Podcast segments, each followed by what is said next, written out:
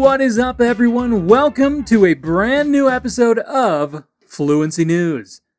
I'm Scott Lowe, and this is the podcast that helps you train your listening and comprehension skills while getting informed. We gather some of the week's most important or relevant news stories, and we share them with you, adding Portuguese explanations wherever necessary. You can find the transcript of this episode and all of our sources by going to fluencytv.com and checking out the description. While you're at fluencytv.com, remember to check out some of our other free content. We have over a thousand lessons in five different languages, all free for you to enjoy. Now let's get started.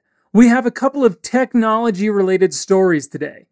Google announced that it will let Android users opt out of being tracked by advertisers on their smartphone applications, following a move by Apple to bolster privacy on iPhones. The option will become available in late 2021 with a Google Play Services update. But unlike Apple's feature, users will not be opted out of tracking by default. Para falar do futuro, nós temos três maneiras diferentes. Podemos usar going to, present continuous e will, como temos nessa notícia. Will é usado quando há uma certeza maior de que algo vai acontecer. Essa forma é usada principalmente quando falamos de uma decisão tomada espontaneamente, no momento da fala, e não planejada com antecedência.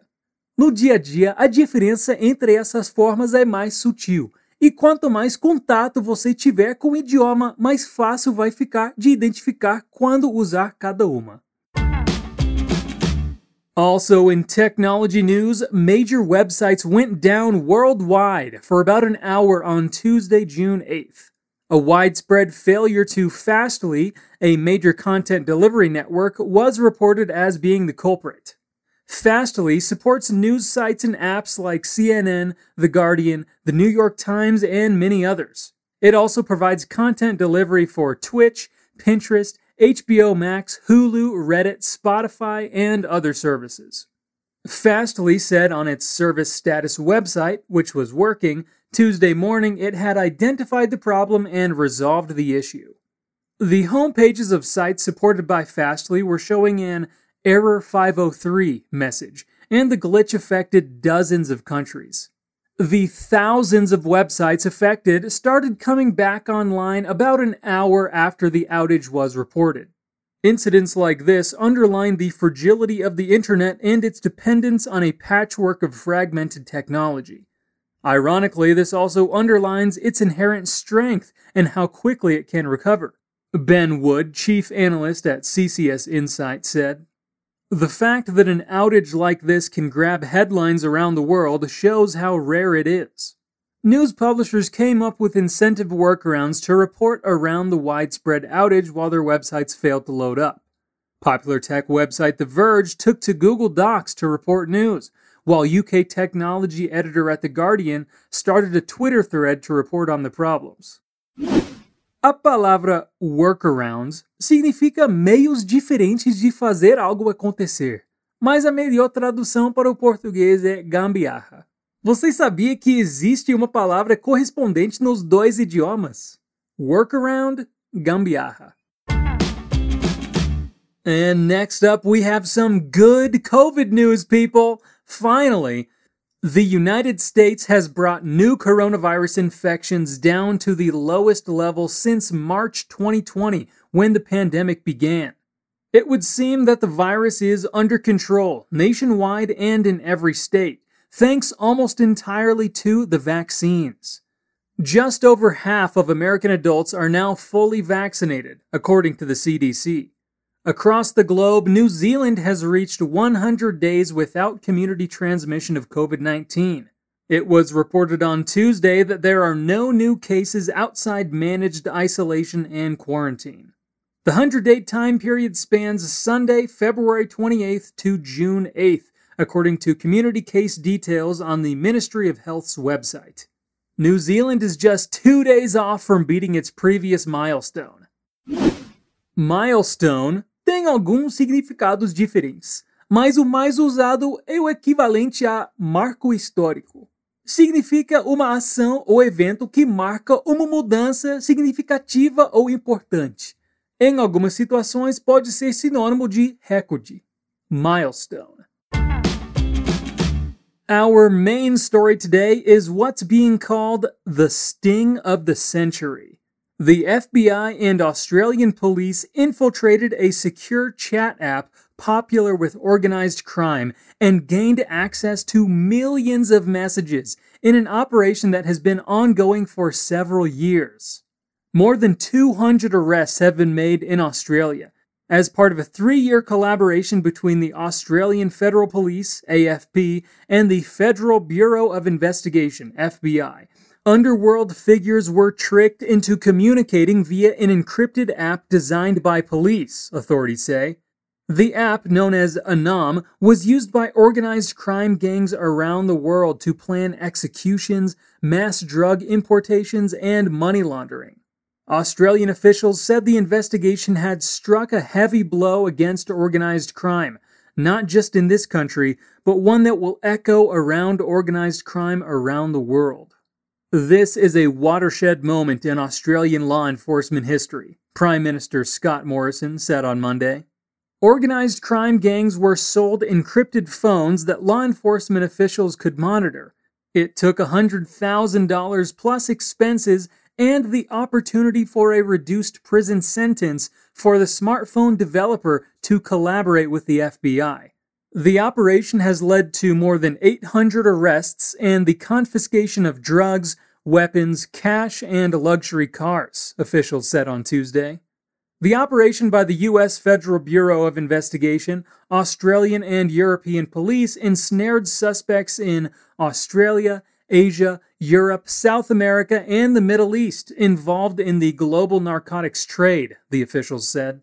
Millions of dollars in cash were seized in raids around the world, along with 30 tons of drugs, including more than 8 tons of cocaine. Could é um verbo modal, como should e would. Pode ser traduzido para poderia, pode, conseguir ou conseguiria, dependendo do contexto.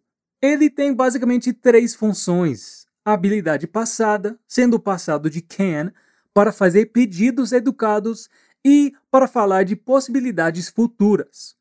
Could também pode expressar uma condição ou possibilidade, significando poderia. Nessa notícia, estamos falando de como a polícia conseguiu monitorar as conversas entre os criminosos. Então, nesse caso, could conseguiu. In some very good news from India, Madras High Court bans medical attempts to cure sexual orientation and suggests changes to school curricula to educate students on LGBTQ issues.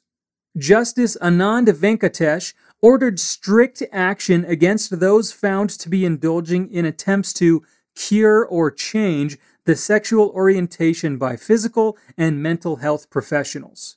Venkatesh was hearing a petition filed by a lesbian couple seeking protection from police harassment and their families, who were against their relationship.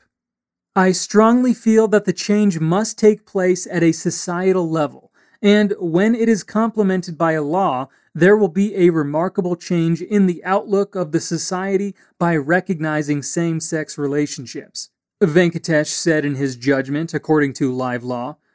He observed that legislative changes were needed to eradicate social discrimination against the LGBTQIA community to ensure their life and dignity. However, Venkatesh added that till the time such legislations are implemented, the community cannot be left in a vulnerable atmosphere, and then listed a number of guidelines for various institutions, including the judiciary and police.